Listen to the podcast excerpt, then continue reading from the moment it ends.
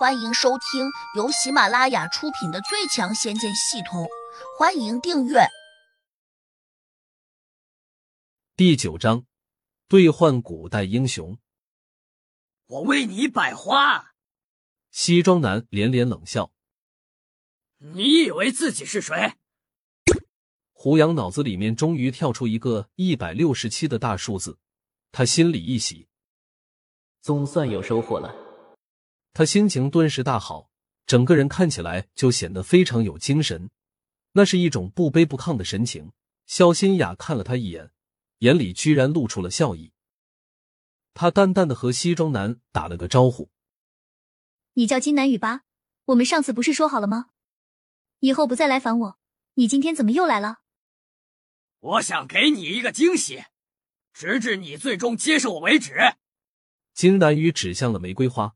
却意外的看见，肖新雅竟然往胡杨身边靠了靠，他顿时醋意大发，冲着胡杨怒道：“小子，你到底是谁？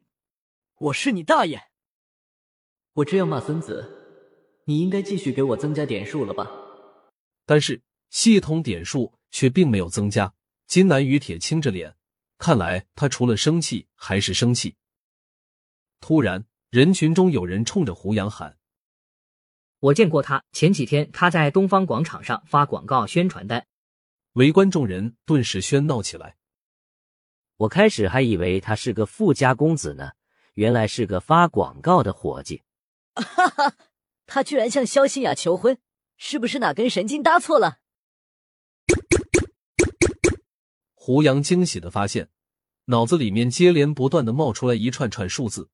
来自路人甲的嘲笑加三十二，来自路人乙的鄙视加二十六，来自路人丙的奚落加十八。好快，竟然收到了七十多个数字，总数已经突破两千了。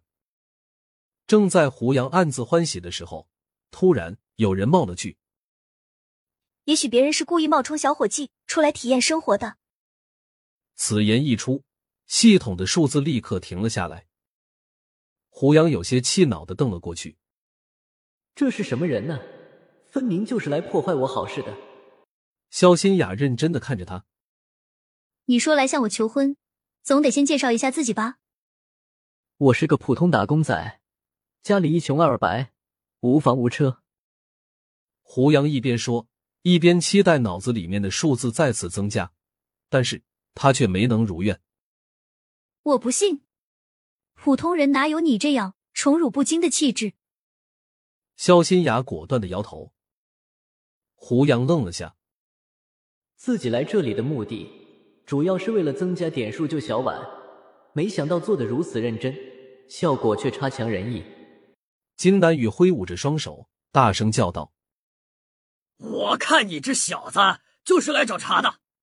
不，我是来拯救肖新雅的。”胡杨漠视着他，真是个笑话。本少家财万贯，要什么有什么。小心雅需要你来拯救。金南雨仰头，又是一阵大笑。胡杨脑子里面总算又增加了二十六个点。看来从这家伙手上已经榨取不到多少点数了。胡杨沉下脸，指着不远处那辆法拉利说：“如果我没有看错。”这是从星梦有缘婚介公司租来的婚车吧？金丹宇顿时变了脸色，咬牙道：“不是，天下的法拉利那么多，凭什么说本少不能拥有？这辆车牌是零零零八吧，是不是你租来的？上网查一下就知道了。”胡杨冷冷的瞅着他说。金南宇有些恼怒，似乎想发作。旁边围观的人群，有人突然叫了起来。对啊，这辆车还真是星梦公司的。我侄女上个月结婚，租他坐过婚车，我也租过，价格很高，一天就要五千多呢。没想到现在的人脸皮这么厚，拿租来的车充自己的脸面。众人七嘴八舌的鄙视着金南雨，金南雨气得脸色铁青，目露凶光，恨恨的瞪着胡杨。原来他是这样的人，谢谢你帮我揭穿他虚伪的嘴脸。肖新雅凑近胡杨，递过来一个感激的笑容。这小子破坏我的好事，你们过来替我收拾他！金丹玉怒不可遏的大叫。立刻有四个黑衣大汉摘下墨镜，杀气腾腾的围了上来。这厮竟然还顾紧了打手，胡杨心里一紧，一股危险的气息扑面而来。